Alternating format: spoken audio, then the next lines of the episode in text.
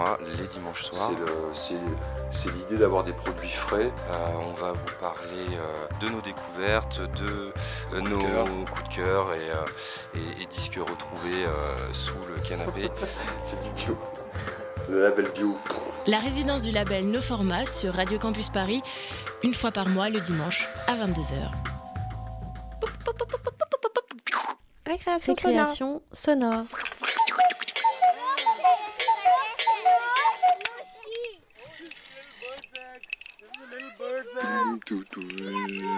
Des sons d'ici et d'ailleurs.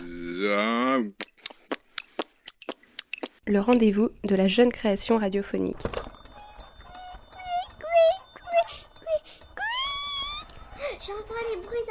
Collage, bricolage, histoire à murmurer ou paroles engagées.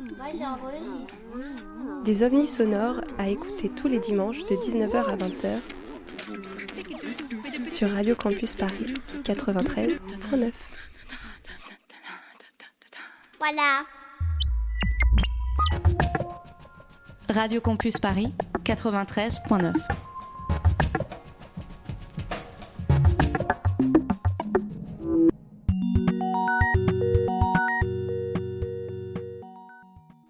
Bonsoir, il est 20h01 et c'est l'heure d'extérieur nuit. Down to business. I got my wild cherry diet Pepsi, and uh, I got my blackjack gum here, and I got that feeling.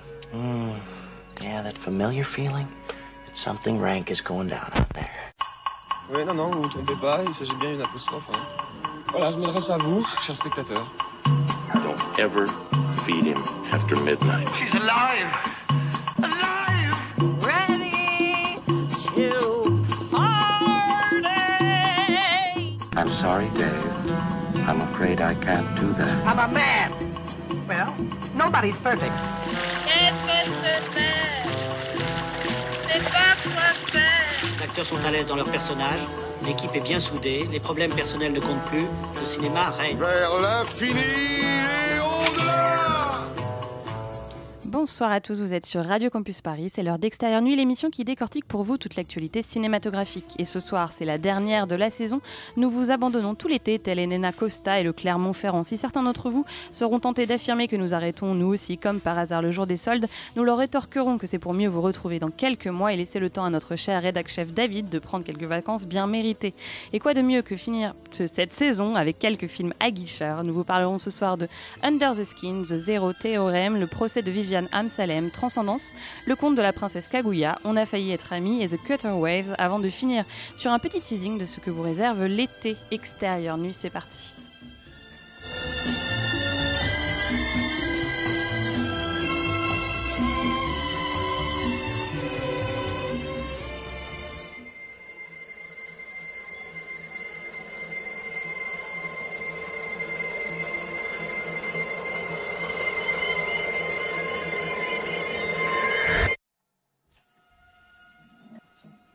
C'est le buzz depuis sa présentation au Festival de Venise en septembre dernier. Under the Skin se dévoile enfin sur nos écrans et pour cause, le film de Jonathan Glazer suit la trajectoire d'une extraterrestre incarnée par la magnétique Scarlett Johansson venue sur Terre pour séduire les hommes et les faire disparaître. Alors Lily, tu viens tout juste de voir le film, moi aussi, il va falloir en parler, alors je te laisse la parole. Ben, merci. Euh, tu, tu m'introduis avec un nom différent, donc plus personne ne sait qui, qui est cette Elise, personne. pardon. Euh, alors, euh, Under the Skin, c'est très très difficile d'en parler, sachant que j'ai pas vraiment pas pris cinq minutes pour y réfléchir et j'en sors. c'est un film, tu l'as dit très bien, Scarlett Johansson est magnétique et je pense que c'est un film particulièrement métallique dans, dans, sa, dans sa sa substance. C'est vraiment un film qui questionne d'ailleurs la substance, je pense, la réaction du spectateur, de sa propre peau à l'image, peut-être même à la sensation, au son. Euh, la mise en scène est clairement euh, axée sur une espèce d'abstraction, c'est-à-dire qu'on n'est pas tout à fait au courant de ce qui se passe, en même temps on nous en dit suffisamment pour comprendre à peu près les, enjeux. Euh, je savais au départ que c'était une extraterrestre, en même temps au départ, enfin je pense que si je l'avais pas su, j'aurais fini par le deviner aussi, j'imagine. Il y a quelque chose de d'assez inquiétant sur l'inhumain dans l'humain, sur euh, qu'est-ce qui se cache effectivement sous la peau et finalement euh, qu'est-ce qui, dans euh, la viscéralité du personnage de, Scarlett Johansson, est mort. C'est-à-dire qu'elle a toujours ce truc dans son regard où elle est complètement absente et on comprend pas très bien quel genre d'interaction elle a avec les gens parce qu'on dirait qu'elle s'anime qu'à partir du moment où elle parle avec des gens. Et euh, c'est assez fou. Euh, c'est une très très belle expérience de cinéma. Je pense que je l'aurais mieux digéré dans deux heures et qu'on en reparlera et que là on aura nos vrais arguments. Mais euh, je pense que c'est vraiment quelque chose à ne pas manquer et en tout cas ça a au moins le mérite de secouer un petit peu euh, ce qu'on a l'habitude de voir et, euh, et d'être très très bien réalisé. Ouais, c'est un film très bizarre. euh, ce que tu disais euh, sur cette euh, fille, enfin cette fille, cette actrice Scarlett Johansson qui est plongée en pleine campagne écossaise. Finalement, on n'a pas besoin de l'idée de l'extraterrestre, c'est qu'elle est elle-même une extraterrestre au, milieu de, ce petit village, au milieu de ces acteurs non professionnels, puisque la plupart des scènes ont été tournées en caméra cachée et que les acteurs se faisaient vraiment alpaguer par Scarlett Johansson dans son camion. Et je trouve la, manière dont il filme, voilà, c'est cette femme qui chasse, euh, littéralement, puisqu'elle passe de, maison en maison à la recherche euh, d'une proie euh, et qui va plus petit à petit devenir euh, elle-même sa propre victime. Il y a un truc très fort dans, dans cette manière dont il filme ce corps et justement qui est une projection totalement euh, pour le spectateur. C'est-à-dire que comme cette affiche où on a ce, visage avec les étoiles, on a vraiment la possibilité de se projeter sur elle, euh, de, chercher ce que les gens peuvent penser d'elle. Euh, effectivement, c'est la première fois qu'on voit Scarlett Johansson à nu et c'est pas pour c'est pas pour rien, je trouve. C'est vraiment une actrice qui a su garder cette espèce de mystère, de, construire tout son charme autour de ce qu'il y avait en dessous ses vêtements et tout d'un coup elle les enlève. On découvre effectivement ce qu'elle est en, tant que, femme et vraiment tous les fantasmes qu'on a pu avoir sur elle qui tout d'un coup sont projetés sur l'écran. Euh, je trouve qu'effectivement voilà c'est un film qui, laisse euh, vraiment euh, perplexe, mais en même temps on l'a vu il y a moins d'une demi-heure et, je, trouve que ça fait ressentir tellement de choses qu'il faudrait y aller une deuxième fois. Donc allez le voir deux fois de suite, pour- pourquoi pas. C'était Under the Skin, on va un peu vite malheureusement, on passe tout de suite à Transcendance. The path to building superintelligence requires us to unlock the most fundamental secrets of the universe.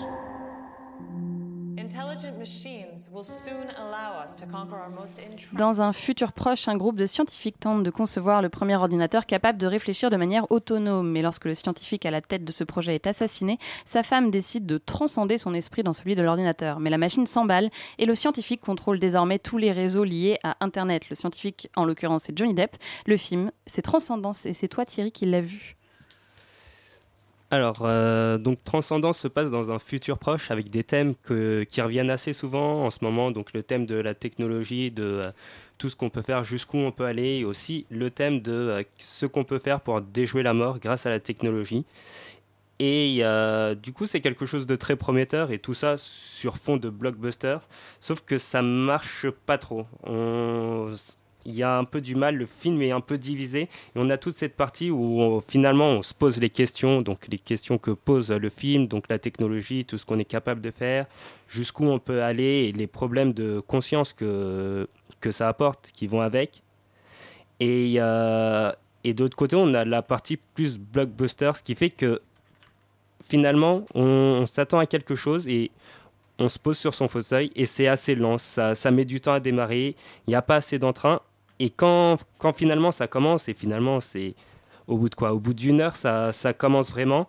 On, on, veut, on veut essayer de comprendre, on veut comprendre, mais le film ne nous donne pas les clés de, pour comprendre. Donc, certes, il se passe des choses extraordinaires, c'est époustouflant, on, se dit c'est, vraiment génial de regarder ça.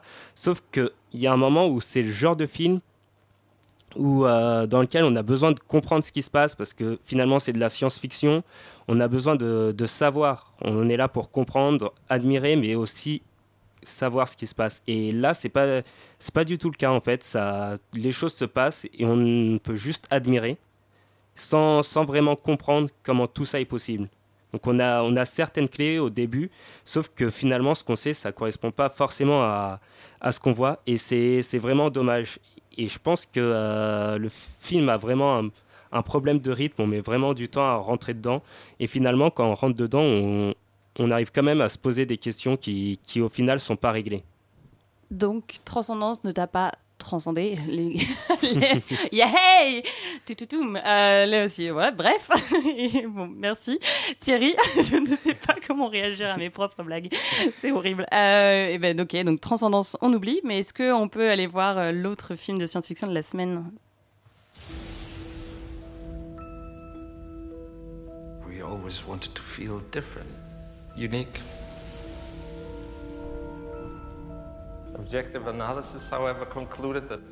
On reste dans un futur proche donc, puisque c'est également là que se situe l'action de The Zero Theorem. Alors que le monde est placé sous la surveillance d'une autorité invisible, Cohen, un génie informatique, s'interroge sur le sens de la vie. Il attend désespérément le coup de téléphone qui répondra à toutes ces questions. Et qui d'autre que Terry Gilliam pouvait nous pondre un tel scénario Alors plus qu'un plus qu'un film de, de science-fiction de la semaine, c'est le retour de Terry Gilliam depuis son dernier film, L'Imaginarium du Docteur Parnassus. Alors c'est un, un cinéaste, Terry Gilliam, qui est présenté comme un cinéaste malchanceux. Je reviendrai euh, sur ça dans la, la chronique que je fais juste après. Mais euh, ce qu'il travaille dans tous ses films, Terry Gilliam, là ici on est dans un film de science-fiction, donc tu l'as dit, c'est la figure du scientifique qui essaye de lutter contre la fatalité, contre un destin. Mais la, la figure qui travaille beaucoup des films de Terry Gilliam, on a ça dans 12 Monkeys, on a ça dans Brasil, c'est l'homme qui est emprisonné par une société qui le place face à une solitude. Dans, Zero Theorem, ça marche très très bien parce que ça reprend une- un thème qu'on avait abordé avec le film Bird People de Pascal Ferrand. Elle, elle parlait dans ce film de la solitude contemporaine des hommes qui ont une technologie qui leur permet d'avoir accès à un monde de communication et qui les enferme. Zero Theorem, c'est un peu cette figure-là, c'est-à-dire qu'on a un scientifique qui travaille à tisser des liens, qui travaille à de la communication, puis il y a des figures qui viennent nous montrer cette solitude contemporaine. Lorsqu'il marche dans la rue, on a une, multitude de publicités, on se croirait sur, euh, sur, euh, sur Broadway, mais mul- multiplié par mille, il y a des panneaux publicitaires dans tous les coins. Euh, Lorsqu'il est, il y a- il y a une scène géniale d'une fête. Il, est, il assiste à une soirée et tous les gens dansent sur leurs écouteurs. Ils ont tous un iPad et ils dansent sur la musique, mais avec des écouteurs. Donc c'est cette espèce voilà, de, de microcosme montré, une espèce de solitude euh, magnifiée à l'écran. Euh, un thème aussi qui, en allant plus loin dans ce thème-là, il y a cet homme qui, au-delà d'être face à sa solitude, il essaye d'être face à son destin. Dans, beaucoup de ses films, encore une fois, on a un homme qui, par le travail, par, euh, la, science, va essayer d'échapper à son destin, d'essayer d'échapper à la fatalité. C'est ça quand Bruce Willis est face à l'équipe de scientifiques dans 12 Monkeys qui vont lui expliquer qu'il doit remonter le temps pour empêcher le, le virus de empêcher le virus de, contaminer la population. C'est ça dans Brésil quand par le travail l'homme va devoir essayer d'empêcher son destin de se produire.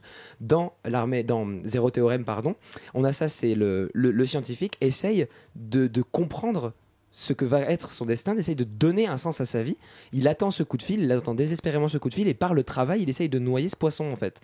Et euh, plus que donc l'homme face à la fatalité, c'est même chez Terry Gilliam l'homme face à la vanité. Il y a une phrase dans le, dans le film qui résume très bien son cinéma. C'est pourquoi voulez-vous prouver que tout cela est fait pour rien en fait? C'est on, part du on part du destin, on part du désir, et c'est comment l'homme va inhiber ses désirs face à, à cette espèce de fatalité quoi. Donc en- outre ça, il y a des trouvailles géniales Terry Gilliamesques, le fait de cadrer de près, des plans un peu où la caméra commence à se pencher, des espèces de flou qu'on retrouve dans Las Vegas Parano, des choses euh, récurrentes dans son cinéma qui, qui font vraiment plaisir à voir. Au-delà d'être un bon film de science-fiction, Zéro Théorème est un très grand retour de Terry Gilliam à l'écran. Donc tu as déjà un peu teasé, mais euh, effectivement tu voulais en profiter pour nous parler de Terry Gilliam, ce réalisateur maudit. Alors comment faire vite en parlant de Terry Gilliam? Terry Gilliam, c'est un nom qu'on associe directement au Monty Alors Monty Python, c'est un groupe euh, de comiques anglais qui s'est euh, découvert à Cambridge et à Oxford. Mais ce qu'il faut savoir, c'est que Terry Gilliam, c'est le seul Américain qui est présent dans ce groupe. C'est-à-dire que lor- lorsque le groupe est parti en tournée euh, en Amérique, ils ont rencontré Terry Gilliam et ils l'ont fait venir en Angleterre pour travailler avec eux, ju- jusqu'à le naturaliser anglais en fait. Et il a abandonné sa nationalité américaine en, en 68. Alors ensemble, ils ont fait des, des sketchs. Ils ont commencé à tourner quelques sketchs. Ils ont tourné quelques sketchs qui ont marqué, dont, euh, un particulièrement qui a lancé Eric Idle, euh, Terry Gilliam et, euh, pardon, le dernier Michael Palin, qui leur ont permis de faire un premier long métrage qui était Les Sacrés Graal. Donc c'est là que, que Terry Gilliam s'est vraiment lancé dans la réalisation. Et depuis, en fait, dans ces films, il y a cette espèce de d'absurde, dont j'en ai parlé un petit peu avant, d'absurde, de fatalité, mais de d'espèce de, de lien comique qui s'est tissé dans ces films, parce que malgré cette espèce de, de, de- je dirais pas métaphysique de ces films, mais d'espèce de, de puissance, euh, de, de puissance du propos, il y a euh, un, aspect gadget et euh, assez génial dans, dans sa film, dans sa filmographie. Il a continué Terry Gilliam en, en, 1900, euh, en 1985 avec Brasil. Il a tenté de faire une adaptation de la série Watchmen du comic book qui a été avortée. Euh, ensuite, il a réalisé en 1995 L'Armée des douze singes, donc qui est une adaptation de La Jetée de Chris Marker. On lui doit aussi Las Vegas Parano en 98. Et c'est euh, quand il a rencontré Johnny Depp sur le tournage de Las Vegas Parano qu'il a tenté de faire l'adaptation de Don Quichotte qui a été un, un film complètement raté. Il y a un documentaire qui s'appelle Lost in La Mancha qui a été fait par Case Fullen et Louis Pepe. Donc un film qui relate cette espèce de d'échec du, de- de- du film. C'est pour ça que Terry Gilliam il est un peu présenté comme un cinéaste malchanceux parce qu'il y a eu cette, euh, cette adaptation de Watchmen qui a été ratée, il y a eu cette adaptation de, de Don Quichotte qui a été ratée. Il avait été aussi pressenti en 2000 par J.K. Rowling pour faire l'adaptation d'Harry Potter, mais la Warner avait refusé pour plutôt choisir Chris Columbus que Terry Gilliam. J'aurais bien, j'aurais beaucoup aimé voir les, les Harry Potter de, de Terry Gilliam pour ma part. Et puis, et puis évidemment, euh, il y a eu l'histoire de l'imaginarium du Dr Parnassus en 2009, la tragique mort d'Heath Ledger en plein tournage de son film, euh, ce sur quoi ont dû venir Johnny Depp, Ju- Jude Law et Colin, Colin Farrell pour à la fois rendre hommage et à la fois prêter main forte à Terry Gilliam. Donc, outre cette, cette grande appartenance, euh, grande appartenance au Monty Python, il faut le dire aussi, le sens de la vie a, reçu le prix du, jury du Festival de Cannes en 1983. Euh, Terry Gilliam, c'est un, cinéaste plus qu'entier, c'est vraiment une entité dans le cinéma contemporain. C'est lui qui a, donné sa meilleure performance à Brad Pitt, sa meilleure performance à Johnny Depp, à mon avis. C'est vraiment un cinéaste qui est incontournable dans le cinéma contemporain, Terry Gilliam. Et donc le fan que tu es de Terry Gilliam vous conseille d'aller voir Zéro Théorème. On fait une petite pause musicale avec Volcans, The Days That Try to Kill Me.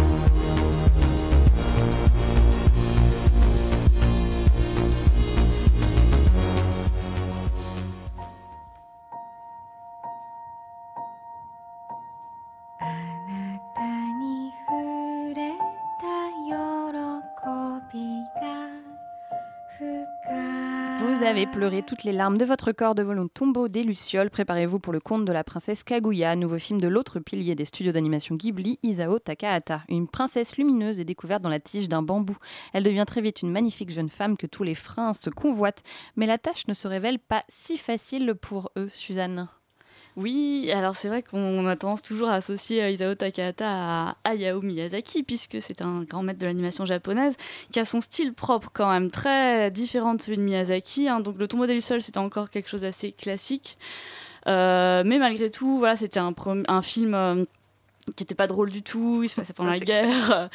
Et voilà, même, euh, bon, moyennement pour enfants, en tout cas pas pour les trop jeunes. Euh, mes voisins les Yamada, alors c'était un, complètement euh, euh, décalé, loufoque et, et perché, avec un style crayonné très très très original. Alors là, on trouve un style graphique magnifique. Donc on peut voir déjà les affiches, visionner la bande-annonce pour vous faire une idée. C'est de l'aquarelle, mais vraiment esquissé en fait, un peu comme une estampe. C'est c'est à la fois léger. euh, en- euh, comment vous décrire ce, style? C'est euh, comme du premier jet, voilà. On, a l'impression vraiment d'une aquarelle euh, premier jet qui s'anime euh, sous nos yeux avec parfois des décors très épurés, parfois des décors somptueux un peu à la Miyazaki. En tout cas, toujours un crayonné comme ça, très vif.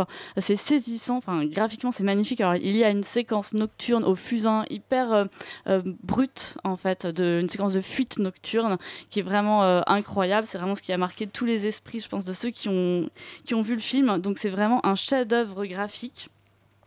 Au niveau musical, on a pu entendre la petite musique euh, euh, juste avant. euh, c'est la musique de Joe Hisaishi, qui, était, qui est le compositeur attitré d'Hayao Miya- Miyazaki. C'est sa première collaboration avec Isao Takahata et c'est vraiment, bah, vraiment une réussite. hein. C'est pareil, c'est une musique qui est à la fois enfantine et, et toute mignonne et en même temps avec des élans lyriques qui nous transportent complètement et qui sont vraiment intenses. C'est un conte merveilleux, tu as dit un peu l'histoire, une- cette petite fille qui naît d'un bambou. Alors, après, ça se complexifie un peu. C'est-à-dire que le scénario, euh, voilà, on voit la petite fille qui grandit, et puis euh, il lui arrive un tas de choses. Il y a des prétendants qui vont, parce qu'évidemment, elle est magnifique, donc euh, plein de, tout le monde veut l'épouser. Elle refuse, elle envoie ses prétendants aller, euh, comment passer des épreuves. Donc là, on est vraiment dans, dans le conte, mais ça se ramifie, ça se complexifie. On ne sait plus très bien, au fur et à mesure, de quoi on est en train de parler et quel est le sujet de l'histoire jusqu'à ce qu'il se passe un Deus ex machina que je ne vous révélerai pas mais qui pour moi a tout mis par terre. Donc c'est pour moi vraiment dommage. C'est à dire que tout d'un coup on, nous a une révélation on comprend pas ce qui se passe et changement euh, brutal euh, d'univers graphique. On passe dans un truc complètement on passe du merveilleux au SF c'est assez euh, brutal c'est enfin voilà. Moi je j'ai pas du tout compris cette fin j'étais très déçue donc voilà c'est ma réserve mais cela dit il faut quand même y aller parce que c'est magnifique graphiquement mais bon le scénario ça, ça, ça tient moyen la Donc on y va, quoi. mais on sort avant la fin. Bah voilà, Ok. quelle bonne idée. C'était donc le conte de la princesse Kaguya. Bonjour, je dois faire mon bilan de compétences maintenant. C'est quoi exactement votre poste? Hôtesse, coûteuse, gérante, relations publiques en, en fait, je sais pas ce que c'est Dans un centre de formation vous êtes pour adultes, Marité est chargée de conseiller Carole, une femme qui vit dans l'ombre de son mari et exprime de plus en plus le désir de voir ailleurs. Mais la dévotion de Marité pour sa nouvelle amie est remise en cause quand celle-ci développe une attirance pour le mari de Carole, Alexander. Alors le titre est horrible, hein, c'est On a failli être amis. Ouais, c'est c'est- Dan c'est Leny. pas très beau. C'est à peine, euh, c'est un peu, c'est un peu moins beau que le film. C'est- à peine, à peine moins beau. je. Non, en fait, quelque part, c'est un peu un film de vengeance, mais entre femmes. C'est- pas, il n'y a pas le côté américain de, de femmes qui se vengeraient des hommes, par exemple. Ce qui moi m'aurait assez plu. Y aurait, ouais, voilà, genre triple alliance. non, qui aurait été assez plaisant en fait. Et, et le film évite ça. Alors parfois habilement et parfois très maladroitement.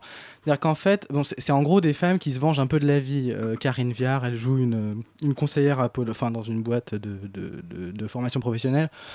Bon, euh, elle, bon, elle gagne pas bien sa vie, euh, elle a une vie de merde parce qu'elle a plus de mec, euh, elle a, bon, enfin, elle cherche l'amour un peu, elle a passé 40 ans. et donc elle cherche à se venger de la vie et donc euh, elle passe sa colère sur la relation d'une autre femme euh, qui elle est une bourgeoise, euh, qui est oisive, etc. Et qui tout à coup se dit ce serait bien que je travaille. Donc bon, c'est quelque, il y a, il y a quelque chose quand même du film de vengeance. Il y a- il une- il sorte de thématique un peu abstraite comme ça qui est assez, qui, qui est- porteuse d'une certaine violence, y compris une violence qui répondra à la violence sociale de la situation de base. Et ça c'est assez intéressant. Après, ce qui, ce qui manque justement au film, c'est la dimension cruelle. C'est la dimension cruelle qui irait avec la vengeance. Et, euh, et, et en fait, ce qui manque au cinéma français, c'est qu'entre euh, le crépage de chignon entre femmes et le néant, il n'y a rien en fait. Donc le film évite le crépage de chignon, c'est plutôt très bien. Je veux dire, ça évite ce truc un peu euh, où les femmes ne savent que se tirer les cheveux, quoi. Ça, c'est très bien. Mais, mais, mais après, c'est le néant total. C'est-à-dire que c'est des atermoiements sentimentaux, etc. Karine Viard qui drague Roche Dizem, Roche Dizem qui est d'accord, puis finalement il n'est pas d'accord. Puis Emmanuel DeVos, bon, bah, elle aussi, elle trompe son mari, donc après tout, bien fait pour elle. Bon, voilà. Mais en fait, le, film aurait pu tirer quelque chose vers le genre, vers le film noir, vers le thriller, voire même vers l'horreur. Il aurait pu avoir quelque chose comme ça. euh, moi, je préfère encore euh, Harry, un ami qui vous veut du bien, que euh, on a failli être amis, quoi. Euh, donc, donc voilà. Et donc, du coup, il y a une sorte de guerre de position. L'opposition entre les femmes est une guerre de position. Et on en revient à, on en revient à quelque chose où chacun est, bien à sa place, quand même. C'est-à-dire que les femmes, elles sont interchangeables. Le mec, il est souverain et on se bat pour un mec, quoi. Et au bout d'un moment, il y a comme une sorte de deal, y compris dans le scénario entre les femmes. C'est-à-dire que, bah, toi, tu vas prendre ma place, moi, je vais prendre la tienne, puis ça bien aller, et puis on repart pour un tour, quoi. Donc euh, on laisse tomber, on a failli être amis, mais tu voulais en profiter de cette émission, de cette chronique, pour nous parler d'une de tes passions, parce que vous ne le saviez pas, mais Alexander, il va voir toutes les comédies françaises. Oui, notamment réalisé par des femmes. J'adore ça. J'adore ça. Non, mais enfin, c'est- vraiment intéressant en ce moment. Euh, moi, j'étais pas là au moment du débat qu'il y avait eu euh, ici dans l'émission sur Les Gazelles, qui apparemment est un, un très bon film. Euh, j'étais pas là, mais depuis quelques, enfin depuis, euh, il y a eu donc d'autres comédies de féminines, je dirais, de, réalisées par des femmes en tout cas, et qui, qui se, dé- qui déclarent être des comédies pour des femmes, par des femmes, etc. Écrites par des femmes et jouées majoritairement par des femmes. Bon, comme Sous les jupes des filles de euh, Audrey Dana, c'est ça. Euh, et il y a eu Amour sur place ou emporté de Leila. Je sais plus On comment pourra pas t'aider. euh, bref. Euh, et donc, Amel, euh, Amel Chabi, un truc comme ça. Et donc, bon, le, le problème de ces films, bon, c'est que euh, taper sur la misogynie de ces films-là, et là, euh, euh, dans le film de Anne Leni, on a failli être amis, c'est pas vraiment, ça évite assez bien voilà, le crépage de chignon, mais il y a quand même un truc sur le fait que c'est un film assez conservateur, en fait, assez consensuel et assez conservateur. C'est le problème un peu de tous ces films qui sont, qui, qui, en fait, font passer le consensus pour des choses euh, progressistes, en fait, qui font plus ou moins avaler, avaler la pilule du euh, finalement ça va mieux, en fait, dans la représentation des femmes. Et surtout, ça fait croire que ça va mieux parce qu'il y a plus de femmes qui réalisent des films. Et c'est très bien que qu'il y ait plus de femmes qui réalisent des films, mais pour moi, ça, ça relève de l'arbitraire. L'idée que des femmes réalisent des films devrait être quelque chose de normal. Et par exemple, dans les sélections des grands festivals internationaux, on se plaint chaque année qu'à Cannes, en sélection officielle, il y a très peu de femmes sélectionnées. Le vrai, le vrai problème, c'est que ça devrait relever de la, de la normalité, en fait, de quelque chose qui est complètement arbitraire. Or, le point aveugle, c'est de croire que plus on aura de femmes qui réaliseront des films, plus la représentation des femmes s'améliorera. C'est-à-dire qu'en gros, il y a une sorte d'intuition. Le, point aveugle de, ce genre de pensée, c'est de penser que les femmes filment, filment différemment des hommes. Et notamment qu'elles filment différemment des hommes quand elles filment des femmes. Et alors que le jour où on s'en sortira, c'est le jour où euh, il y aura des, il y aura des, qu'on- où on, on ne classera plus, c'est-à-dire où, on- on ne dira plus ah c'est intéressant, c'est un film de femme, où on dira plus on a failli être amis, c'est bien parce que euh, c'est bien qu'une femme filme des femmes, ou c'est bien les gazelles parce qu'une femme filme des femmes, etc. Euh, la comédie américaine, elle montre, et vous l'aviez dit à l'époque, que en fait en n'en faisant pas un problème, en faisant, en ne faisant pas du tri et des catégories un problème euh, politique, en, ne plaçant pas le problème politique à cette échelle-là, à l'échelle de la catégorie et de qui filme qui, mais de comment on, juste de comment on filme. Euh, Triple Alliance le montre assez bien parce que je dire, il se pose pas de questions, il va tout droit.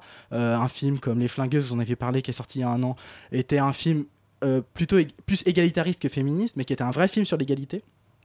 Et, euh, sur, et sur la différence, mais y compris entre les femmes. Et il plaçait le curseur à un endroit qui était bien plus intéressant que l'idée de savoir euh, qui filme qui, qui filme quoi, euh, etc. Donc c'est juste ça, c'est juste il y a un état des lieux de la, de la manière dont on aborde le- les, le- le- les films réalisés par des femmes. Et, euh, ça me semble problématique de penser que c'est le jour où les que c'est le jour où les que c'est le jour où, il y aura où il y aura euh, 50% de femmes qui filmeront des femmes que on résoudra les problèmes. On parle de films euh, de femmes avec des personnages féminins, pardon. La transition est toute trouvée avec notre prochain film.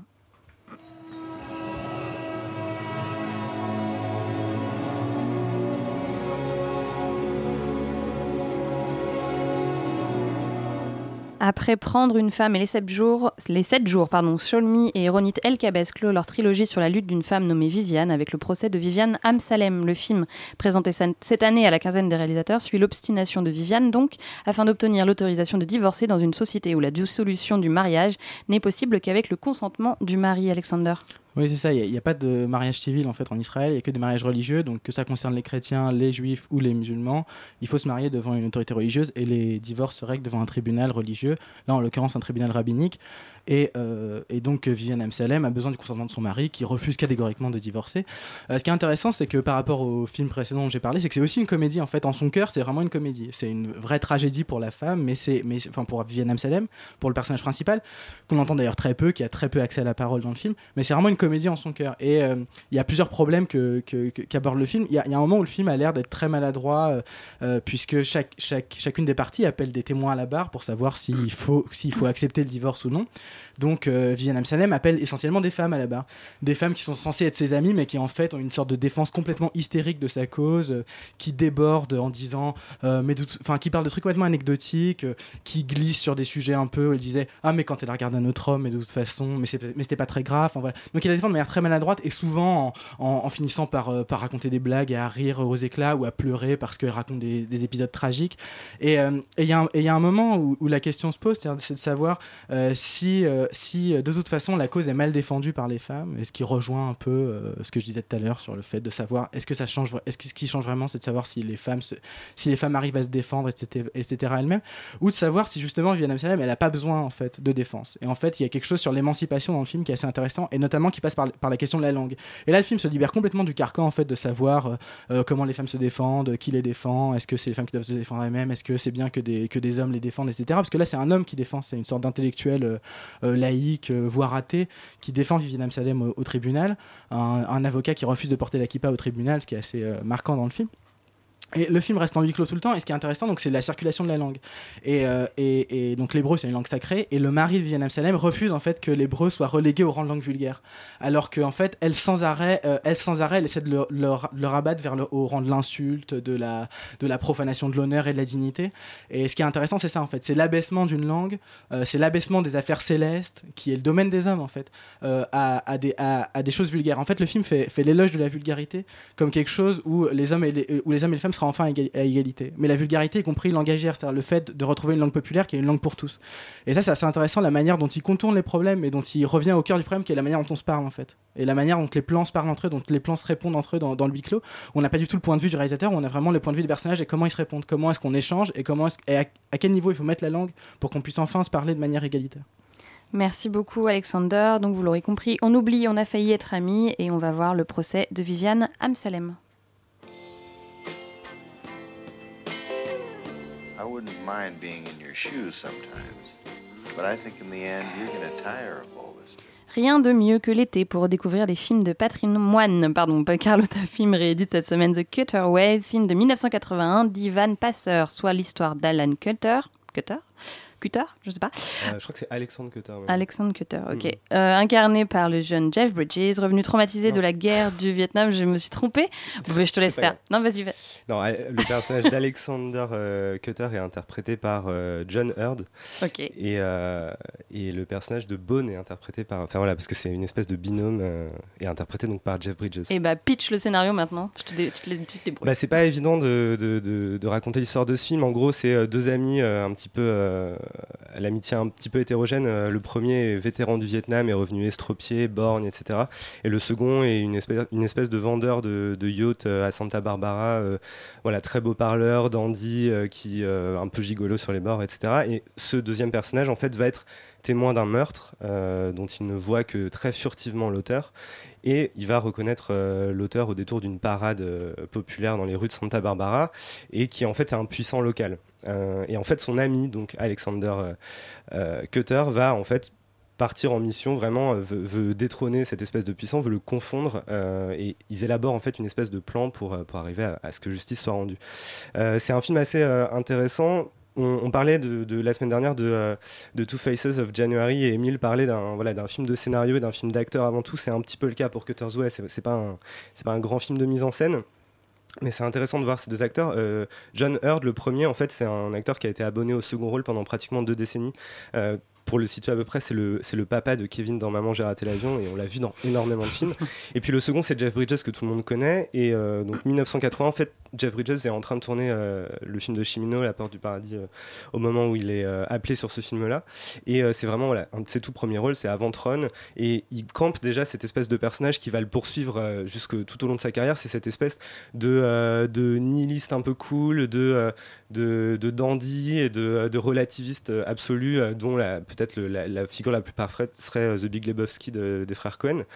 Et, euh, euh, c'est un film qui est en, donc, en fait de 81 et qui est un an avant Jaws, enfin Les Dents de la Mer de Spielberg, qui en fait va lancer, va vraiment lancer la décennie des années 80 sur une toute autre dynamique que les années 70, qui était vraiment une, une décennie de, pessimisme social, de paranoïa à l'égard du pouvoir, etc. Et là, en fait, c'est peut-être un des derniers, un dernier tenant de, cette décennie-là, c'est-à-dire que le film, dans une certaine mesure, rappelle un peu le Chinatown de, de Polanski, et plus récemment, euh, une série comme True Detective, par exemple, pour ces deux personnages assez, euh, assez hétérogènes et qui reprennent exactement euh, les traits, les traits de, de ce binôme d'un vétéran et d'un dandy, en fait, où l'espèce d'écorché vif serait le personnage de McConaughey et l'espèce de relativiste un peu confortable serait, le, serait Woody Harrelson ou Jeff Bridges, et qui vont mener cette enquête et en fait qui va.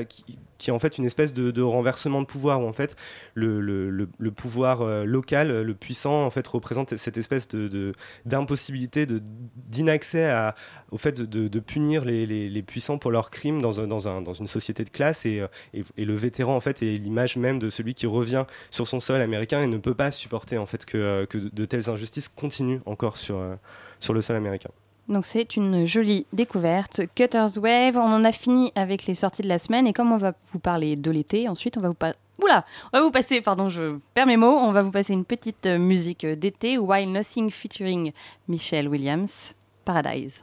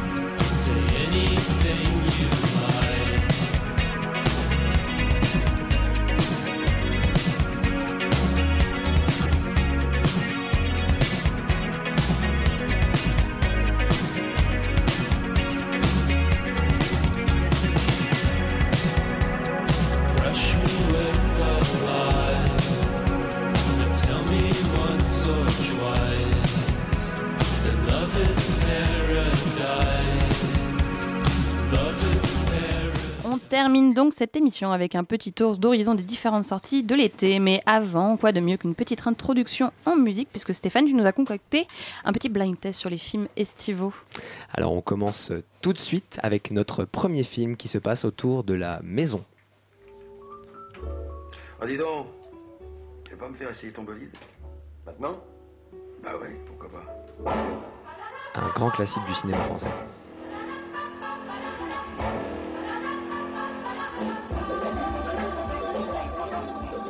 Un indice peut-être. Romy Schneider, Et ça coûte combien cette merveille? Alain Delon. La piscine. La piscine, la piscine, très bien. Bravo. C'est Alexander, Bravo. il me l'a soufflé. Blind test qui démarre sur les chapeaux de roue avec une équipe ultra motivée. Vous allez me dire, le blind test est vraiment génial. Les films sont super bien trouvés, les extraits sont significatifs.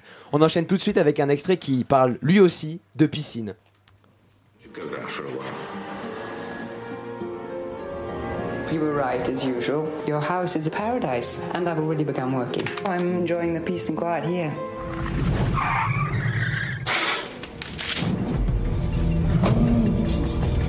Oh, Yann, bravo Sans triche aucune. Alors, nous avons ensuite un film qui parle toujours de piscine. Un, fi- un film un peu plus un peu plus étrange parce que les piscines ça peut aussi être du what the fuck, du gros n'importe quoi.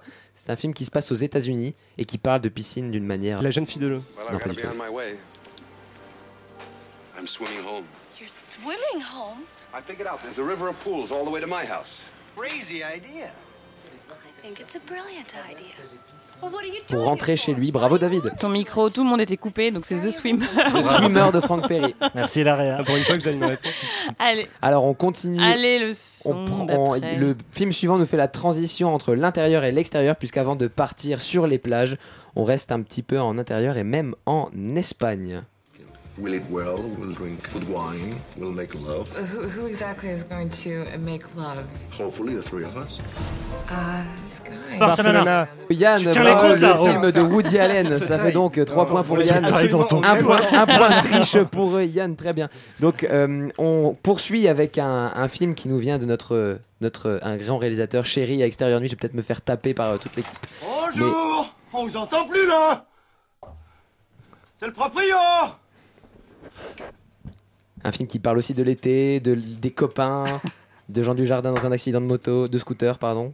Oh, les petits mouchoirs. Les petits mouchoirs. Bravo Mélissa. C'est horrible de gagner un point avec ce film-là. Merci. De rien, ça m'a fait plaisir. Je l'ai même pas vu. C'était ma petite dédicace à Guillaume. Euh, on part maintenant, euh, après avoir fait toutes les piscines du cinéma, nous partons maintenant du côté de la plage. Et je vais vous donner un petit indice quand même sur le titre du film. La plage Bravo Habile Alexander, habile Là, tu nous as fait un combo euh, Guillaume Alors, Canet quand même. reste- eh, tout à fait. Eh. Guillaume Canet, mais surtout DiCaprio. Ouais. DiCaprio l'été, DiCaprio torse nu. Bon, voilà, c'est petit cadeau. Euh, on continue sur les plages avec des plages pour le coup plutôt plutôt australiennes, plutôt euh, petit clin d'œil au CEFF. This the guy? Yeah. Point Break. Point Break avec Keanu Reeves dans le rôle d'un inspecteur du FBI qui va se, qui va un peu fricoter avec Patrick Swayze, The Surfer, et ne spoilons pas, le- un film de Catherine Bigelow. Euh, film suivant, qui est un film bien de chez nous, bien français, qui parle aussi de la plage. Est-ce que tu as déjà été amoureuse Pauline à la plage Pauline à la plage d'Eric Bim. Romer. Bravo Mélissa. Ariel Dombal en maillot de bain. C'est un film merveilleux. Merci Eric Romer pour ça. Euh, le film suivant qui est aussi un film de chez nous. Alors l'extrait que j'ai trouvé est vraiment pas évident. C'est un film vacances de. Jacques Les vacances Monsieur de. Monsieur Lot de Jacques Tati. C'est un Suzanne Alexander, peut-être plus Alexander que Suzanne. Je vous laisse décider entre vous. Euh, film suivant qui est aussi un film français plus récent cette fois-ci. Peut-être moins évident sur l'extrait, j'ai pas trouvé de choses euh, très significatives. Film qui est sorti l'année dernière.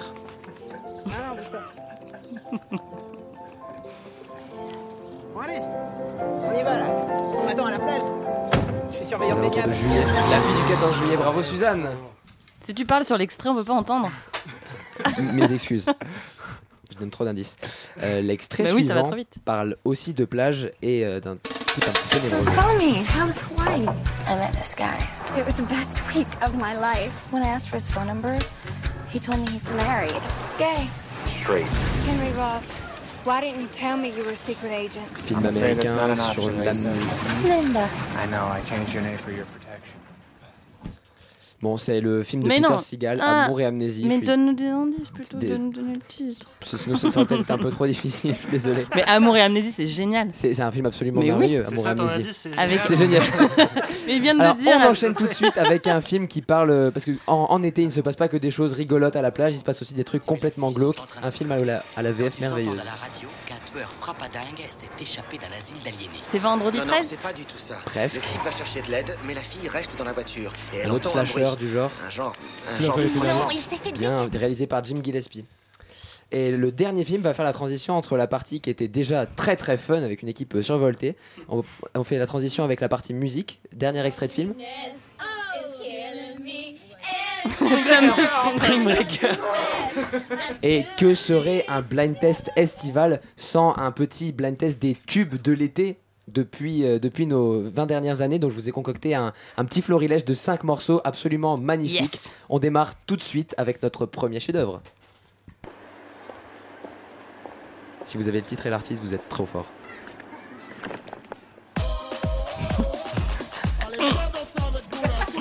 Magic System. On n'est pas loin. Mon dieu. Alors petit indice, c'est un collectif. Les paroles devraient vite vous venir en tête. Je n'ai jamais entendu cette Vous pouvez chanson. aussi jouer chez vous. Appelez-nous. Tube de l'été 2008 si je ne m'abuse. Vous séchez tous Attends, attends, attends. Laisse-toi aller bébé. Collectif métissé, bravo Thierry. C'est quoi Le suivant devrait quoi, vous c'était quoi apparaître. C'était collectif métissé, laisse-toi aller bébé. J'ai jamais Le- entendu cette chanson. L'extrait suivant devrait vous apparaître un peu plus évident. Ah bah, ah, euh, bah Daft Punk. Daft Punk Get Lucky. Alors l'extrait suivant c'est un vieux vieux vieux vieux tube de l'été. La lambada La lambada. Ah oui. Eh oui, Ah, c'est de un- ma génération. Un tube de l'été qui est sorti alors que Yann avait à peine 28 ans. Et demi. Et demi. On enchaîne tout de suite avec un tube qui, qui moi me tenait à cœur parce qu'en ce moment, euh, voilà, en ce moment c'est très, c'est vraiment d'actualité. Vous allez vraiment me détester, je pense. Johnny Johnny. Hallyday, Johnny Hallyday. Johnny, on est champion. Bravo l'équipe de France, big up à vous. Et euh, on finit tout de suite par un tube qui va vraiment vous agacer, je le sens. Petite pépite.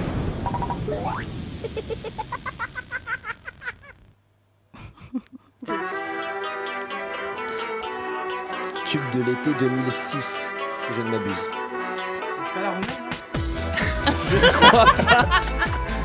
Zaz. J'ai oublié que- Zaz. Mais c'est une enfant qui chante. C'est Ilona. Est-ce Et- qu'on peut la laisser encore un peu C'était cap, la cap. T'inquiète, je me fais un plaisir de la laisser. Ilona Mitre, c'est un monde parfait. Bah, vous avez réussi avec brio ce, ce blind test. Bravo à toute l'équipe d'extérieur. On la laisse un peu quand même. On laisse un peu pour, euh, pour le plaisir de nos auditeurs.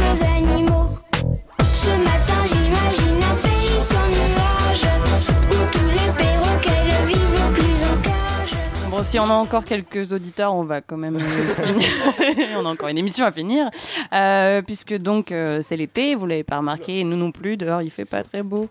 Euh, mais donc il y a plein de films qui sortent cet été et on voulait faire un petit tour de table pour savoir ce que vous aviez envie de voir et su... Et oul Qu'est-ce que vous allez... Oula je la... Non mais c'est horrible ce soir, moi aussi je suis déjà en vacances. Euh, euh, devant quel film vous allez vous mettre au frais? C'est ça que je voulais dire. David Euh, bonne question. Moi, je pense à Boyhood de Oh, tu me Richard Linklater. Mais tu l'as déjà vu, Bah, toi, oui. donc tu l'attends pas ce film. Certains d'entre vous l'ont déjà vu, moi je ne l'ai pas vu. Il y avait une projection de presse unique et j'attends ce film euh, avec, euh, avec impatience. Et puis il me semble que, le, même si je suis pas un grand fan de Nolan, il me semble que son film Interstellar sort euh, cet été. Je non, pas du tout. pas. Je crois pas, non. Et ben donc pas de problème. L'été prochain peut-être. Tout va bien. Stéphane. Il me semble que par contre, si je me trompe pas, c'est celui des, des frères et sœurs Wachowski qui sort cet été. Non, qui a été repoussé dans un an. encore. Eh, non Eh, plus. Alors, pour, quoi, pour le coup, un vrai film qui sort cet été, c'est le nouveau film de Seth MacFarlane, A Million Ways to Die in the West, sur Mhm. lequel je vais me, me mettre au frais. Qui s'est euh, transformé en français 2 en juillet. Albert à l'Ouest. Albert à l'Ouest, une traduction encore une fois très pertinente. euh. C'est vrai. Donc, euh, bah, on, peut, on peut quand même, on a du temps, je vous avoue qu'on a du temps, donc on peut développer. Nouveau film, Oui. TED. Euh, je nouveau sais film- pas. nouveau film c'est bien de lancer des titres comme Nouveau ça. film mais... de Seth MacFarlane où Seth MacFarlane incarne un, un espèce de lâche qui, euh, qui essaye d'échapper à un, un règlement de compte au début de son film et qui euh, tout le long va essayer de, de d'élaborer des stratagèmes pour un peu se re- redorer son blason quoi. Donc euh, il y a Neil Patrick Harris qui fait une apparition qui fait des chorégraphies assez folles à l'intérieur euh, C'était pas censé être Charlize secret Theron euh, qui mais non c'est dans c'est dans la bande annonce Ah bon donc euh, si Bon. c'est secret ils cachent très mal leur secret. Non, mais ça, c'est. Oui, la Theron qui bande-annonce, euh, Theron qui joue la, la petite amie de Seth MacFarlane. Enfin un, On voit que t'avais pas prévu ton pitch. hein. On voit que t'avais pas prévu de parler. Ça se sent, David.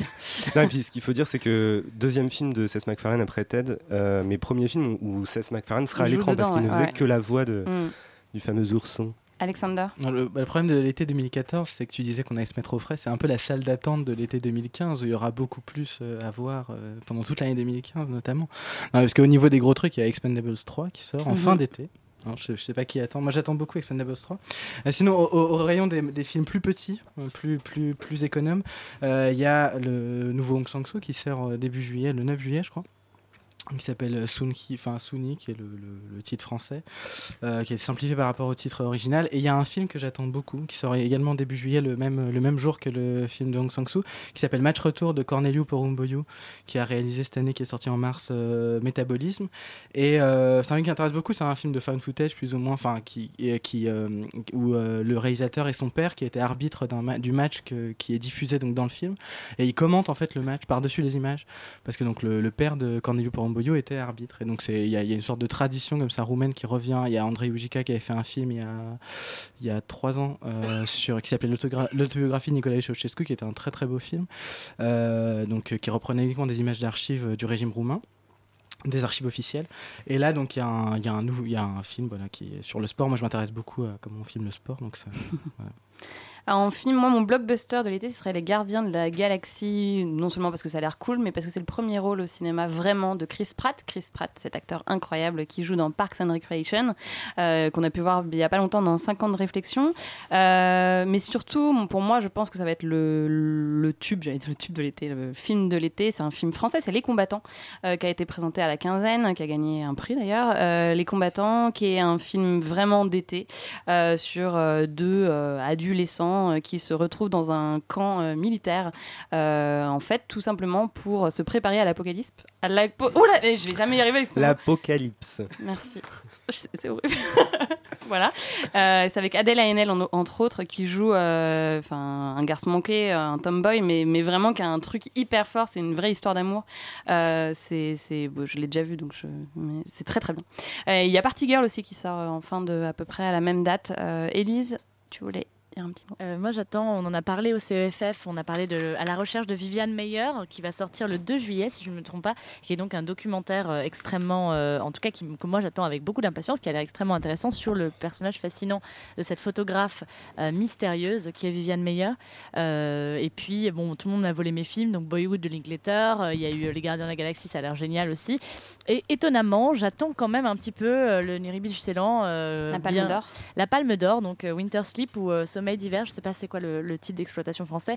Je crois que c'est Winter Sleep. Je crois que c'est Winter Sleep, ouais. mais au- à Cannes c'était présenté Ouais, mais titre ils ont, français. finalement, ils sont restés sur le, site, le titre. euh, Euh, alors original. étonnamment, hein, parce que Télérama dit 3h15 de pur Non, bonheur. C'est horrible. On vient de voir la bande-annonce avec Elise. Il y a quand même marqué 3h15 de pur bonheur. Moi, ça fait extrêmement Moi, peur. on m'a vendu des siestes. hein. On m'a dit euh, 3h15, euh, t'as le temps de dormir une ou deux fois et de te réveiller et de voir quand même des bouts de film. Il faut y aller la journée la plus chaude de l'été. Donc je pense que je vais y aller pour me rafraîchir. Là, pour le coup, me mettre au frais, je vais faire ça avec Viceland. Thierry, est-ce qu'il y a des films que tu veux voir cet été? Euh, oui, mais par contre, je vais un peu tricher. Je vais dépasser. Je vais plutôt aller vers la rentrée. Mais bon, l'été se termine euh, le 21 septembre, donc ça va, ça reste l'été. Oui, pour nous, on Et- reprend carrément en octobre, donc euh, on a le temps. Ouais, on sera en vacances. Bon, bah, voilà, c'est encore l'été. Et donc, euh, le film que, que j'attends le plus, donc ça fait 9 ans que je l'attends quand même, Oula. et c'est Sin City 2. Oula Ah ouais, Voilà. Avec Joseph De- Gordon-Levitt Pardon. Avec Joseph Gordon-Levitt. Bon, après, bon, voilà. Et Josh Mais. Il, euh, en même temps, euh, je l'attends, mais bon, il y a plein de choses qui me disent qu'il sera beaucoup moins bien que le premier. Mais Est-ce que c'est Machete 2 par rapport à Machete 1 qui non, parce que alors non, parce que moi, franchement, Machete 2, j'ai beaucoup aimé. Il, il est parti, enfin, il a suivi son délire, il y allait à fond, et moi, j'ai beaucoup aimé. Ce qui, ce qui m'inquiète un peu, c'est euh, les histoires qui, à la base, ne sont pas dans le comics et qui rajoutent pour faire revenir des personnages. Ça m'inquiète un peu. Et, Et le dernier film, on a vu c'était m'inquiètent un 300, peu, donc euh, aussi. euh, Alexander, tu voulais dire un tout petit truc ou Yann? Allez, Euh, Yann. je donne la parole à Yann juste après. Non, il y a juste pour ceux qui seront lassés de bordel, Planes cette 2, de Raid 2, euh, ou, etc. 2 ou de Lucie. Pardon, excuse-moi, excuse-moi. Mais non, mais attends, attends, attends. Non, mais, tu- voilà. non, mais. Je vais plus au cinéma. Non, mais attends, deux secondes. Je dis juste que il y a- y a, à la mi-juillet, il y, a y Les Ponts de Sarajevo qui sort avec un court-métrage de Jean-Luc Godard dedans, donc s'il y a des gens qui s'intéressent, voilà. Mais je te laisse la parole. Excuse-moi. Mais non, mais moi, je, je, je suis plus l'actualité du cinéma. Je viens qu'à l'émission pour gagner des blind tests. Et, euh, il y a- mais il y avait un. C'est raté. ouais, vu je t'ai quand même dépassé. Euh, Il y a quand même un. Il sort pendant l'été, The Red 2 Oui, c'est bon? Bah voilà, The Red 2, quoi. Enfin, euh, je sais pas, quoi, le premier. Était- T'as pas vu The Red? Non, mais, je- mais sais des- que c'est dans un immeuble. C'était un film philippin, euh, voilà, un des plus inventifs en termes de, de récupération du film de baston de Hong Kong et tout ça. euh, et apparemment, le deuxième est encore plus fou et inventif que le premier. Donc, euh, il a que des bons échos dans les festivals. Donc, euh, je pense que ça peut être le blockbuster de l'été. David? Alternatif. Non, mais bah, j'allais dire, on a, on a parlé de Boyhood, on a, on a cité le film, mais euh, tu en, avais très bien parlé. Euh, Est-ce qu'on peut rappeler euh, de quoi il s'agit? Parce que le, que principe du film est, Non. est incroyable. tu m'as piqué mon film, j'en parle pas. Euh, c'est- ben, Richard Linklater, du coup, du coup, après sa trilogie Before, donc a filmé en fait un enfant sur 12 années. Donc c'est le, le même acteur, l'enfant qu'on voit au début du film qui a 7 ans et qui finit à 18 ou 19 ans. Et donc c'est vraiment l'idée de montrer des scènes de sa vie durant euh, toute, euh, toute cette période-là et de montrer euh, ce que fait Lin- Linklater, le, le temps, là, pour le coup, on le voit en plein dedans, puisque l'acteur grandit à l'écran, euh, et les acteurs qui sont à côté d'ailleurs, Ethan Hawke, etc. etc. Euh, je trouve c'est un film, euh, enfin, moi, c'est mon film de l'année, donc ce sera votre film de l'été, obligatoirement. Euh, on n'a plus de temps, mais bon, c'est pas grave. On finit sur les films de l'été, mais euh, David, tu avais un tout petit DVD, parce que les gens voulaient rester chez eux. mais même deux tout petits DVD. Et petits DVD parce qu'il y a une bande-annonce. 32e de finale face aux amateurs de Caplong, ça devrait pas poser trop de problèmes. Il y a quand même un, un lourd passé. Il y a 17 ans, les deux clubs s'étaient Tu trouves le moyen de mettre une bande-annonce sur une chronique qui fait une minute Je dis ça comme ça. Je sais pas si vous avez reconnu la voix de, de Pierre Ménez. euh, Non. ouais, vous savez pas qui est Pierre Ménez et vous avez bien raison. Euh, non, donc Goal of the Dead, dont, euh, dont il avait été question. Donc il y a eu une émission spéciale dans Geek Me 5. Euh, je vous invite à réécouter le podcast. Mais euh, pourquoi je parlais de ce film? Parce qu'il ressort euh, en, en VOD et DVD. Il est sorti le 11 juin dernier. Et c'est un film qui avait été diffusé en salle, mais dans des conditions assez particulières, avec une espèce de, de tournée un peu collective dans différentes villes de France. C'était assez difficile de le voir. Là, c'est le moment de le voir. Euh, donc, c'est le principe du film. C'est deux réalisateurs pour demi-temps d'un match de football qui est en fait euh, une espèce de match euh, amateur avec l'Olympique de Paris. Je vous laisse songeur sur le nom du club. Et où en fait, le, le match se transforme en une espèce d'invasion de, de zombies. Voilà, et c'est un concept. On, on est en période de Coupe du Monde. C'était le moment d'en parler. On aurait pu faire une chronique sur les films dont il- où- dans lesquels il était question de football. J'y ai pensé, ça aurait été Mais voilà, en faisant la, en faisant la liste, euh, à part. euh, à part Patrick Devers, etc., on se retrouve avec, euh, avec. Oui Non? Au revoir. À part Patrick Devers et Coup de tête, donc. Oui, voilà, ou Jean-Pierre Mocky avec Amor, Amor l'arbitre, il restait pas à grand chose avec peut-être le ouais, voilà, 3-0 d'Antoniente ou Didier, ou voilà, donc on a laissé tomber, mais, mais voilà, allez voir euh, Goal of the Dead, enfin achetez le DVD ou, ou euh, procurez-vous-le en VOD. Merci, David. Et il a, euh, il a pas dit c'est quelles éditions, me dit Elise. Pardon. Ah oui, c'est Luminor, pardon. Ah. C'est les éditions Luminor. Merci. Elise. Suzanne, pour finir cette émission, tu voulais nous donner quelques rendez-vous à ne pas manquer cet été, parce qu'il y a le cinéma, mais il y a aussi plein de choses qui se passent autour. Euh, oui, mais en fait, je vais en- encore parler de cinéma. hein, Oui, mais je veux dire, on n'est pas hein. obligé. enfin, bref. En Wesh, fait, c'est bon. Wesh. Je voulais, euh, non mais je voulais rétablir euh, une idée reçue qui est qu'en été on va pas au cinéma. Vous l'avez déjà rétabli en partie puisque vous avez donné plein de, de bonnes idées de sortie pour se rafraîchir parce qu'en été il fait chaud donc on va au cinéma pour se rafraîchir. Et puis le soir eh ben, il fait meilleur et donc on peut euh, sortir des salles mais retrouver du cinéma en plein air. Et à Paris on est vraiment bien lotis pour ça parce qu'on a un tas de festivals de cinéma en plein air. Tout au long qui jalonnent tout l'été on peut je pense tous les soirs se faire une toile euh, euh, sous les étoiles. Donc je vais vous faire une petite liste non exhaustive des festivals de cinéma en plein air. On Euh, alors le- l'avantage, le tambour encore Pardon. Euh, non, non, mais plein, plein d'avantages parce que premièrement, c'est gratuit. Euh, deuxièmement, euh, c'est en plein air. non, non, mais c'est gratuit, donc c'est vraiment très bien. Ça permet de revoir des films qu'on n'a pas vus, qu'on a loupés, voir des films de patrimoine. Donc ça commence euh, eh ben, dès euh, demain. Au domaine de Saint-Cloud, euh, le festival Film sous les étoiles, donc du 26 au 28 juin, sur le thème euh, l'enfance dans le monde. Donc on aura un tas de films sur l'enfance, L'homme-dog millionnaire, Mud de Jeff Nichols, euh, Vajda, Central do Brasil de Walter Salles et j'en passe bien sûr. Un très très beau parc, donc des conditions magnifiques, avec à chaque fois un court métrage en avant-programme. Euh, le plus de ce festival, c'est que le samedi 28, vous avez du cinéma toute la nuit, donc des films qui s'enchaînent jusqu'au petit matin, et le petit déjeuner est offert le matin. Ma suggestion, comme c'est pas loin de, de Longchamp, il y a les Solidays aussi, vous pouvez euh, faire un combo si ça vous dit. La bonne journée après. Nous avons euh, Paris Cinéma du 5 au 12 juillet. Paris Cinéma, c'est un festival de cinéma en salle, mais il y a aussi du cinéma en plein air, cette fois-ci au bord de l'eau sur les berges de Seine, donc c'est vraiment, vraiment un cadre inédit. Euh, un écran de 14 mètres par 12, donc vraiment euh, super conditions. Il y aura, le thème c'est la musique et le cinéma, donc il y aura un ciné-karaoké euh, entre le pont des Invalides et le pont de l'Alma. Il y aura ensuite euh, plein de ciné-concerts. Et alors, euh, moi, euh, je vous recommande Dracula de Guy Madine en ciné-concert. Ça doit être un truc de fou. Euh, C'est vraiment, pour ceux qui ne connaissent pas Guy Madine, euh, l'occasion de le découvrir. Euh, mon conseil, arrivez tôt pour avoir des transats. Ensuite, la chaise et l'écran du 4, au 29 du 4 juillet au 29 août. C'est à la mairie du 11e, donc enseignez-vous dans le 11e. Euh, et puis le cinéma en plein air de la Villette, évidemment incontournable. Alors là, c'est tout l'été, toutes les semaines. Donc euh, 24 euh, soirées de cinéma avec des films assez récents. Et le plus, c'est que tous les vendredis, vous avez les réalisateurs qui ont réalisé leur premier long métrage en 2013 qui seront là. Donc il y aura Yann Gonzalez, par exemple, et qui d'autres, Elie Cisterne aussi. On peut les rencontrer. On peut aussi euh, euh, rejouer des scènes mythiques euh, avec euh, des euh, décors de cinéma et des accessoires. Mais parle-nous surtout du bien. festival qui te tient le plus à Et Le cœur. festival qui me tient le plus Voilà. à cœur, c'est tout à la fin du, de l'été. C'est le festival Silhouette qui se passe au parc de la Butte du Chapeau Rouge, un parc euh, euh, méconnu mais vraiment très beau qui vaut le détour et qui mérite d'être connu. C'est un festival de court métrage, donc c'est l'occasion de voir plein de films qui viennent d'être réalisés par des, voilà, des, des réalisateurs euh, vraiment très très prometteurs. Euh, c'est 9 soirées de projection et de concerts du 28 août au 6 septembre. Donc c'est gratuit évidemment. Le, plus du festival, c'est qu'il y a des concerts. Ça commence à 19h30 tous les soirs. Et puis c'est un festival compétitif. Donc il y a une compétition, des dotations, un prix du public. Donc allez-y, il y a vraiment une très bonne ambiance. Merci beaucoup Suzanne. Comme je ne savais pas quoi faire de l'été, bah voilà, j'ai tout trouvé. David, tu veux faire un petit mot? Oui, puisqu'on parlait de Paris Cinéma, il faut dire que Radio Campus Paris sera à Paris Cinéma justement pour parler des ciné-concerts avec une émission spéciale avec euh, des équipes de différentes euh, émissions de, de notre radio. C'est bien noté. Voilà, c'est la fin de l'émission, c'est la fin de l'année. On raccroche les micros, il est temps euh, de prendre des vacances. Euh, et tout de suite, c'est tout foutre en air. Ça va être bien ce soir. Ouais, il parle pas, mais oui, Steve, prends le micro. Ouais, je prends le micro allez, pour la dernière. Euh, ouais, ça va être très très bien même. On part sur 3 heures d'émission en fait avec une carte blanche qui est accordée à Sayem. Et dans les studios, il y aura Benjamin Diamond, DSL, Torb et DJ Arrache. Et bah, bonne émission. Nous, vous pouvez retrouver notre podcast sur www.radiocampusparis.org. On vous souhaite des belles vacances.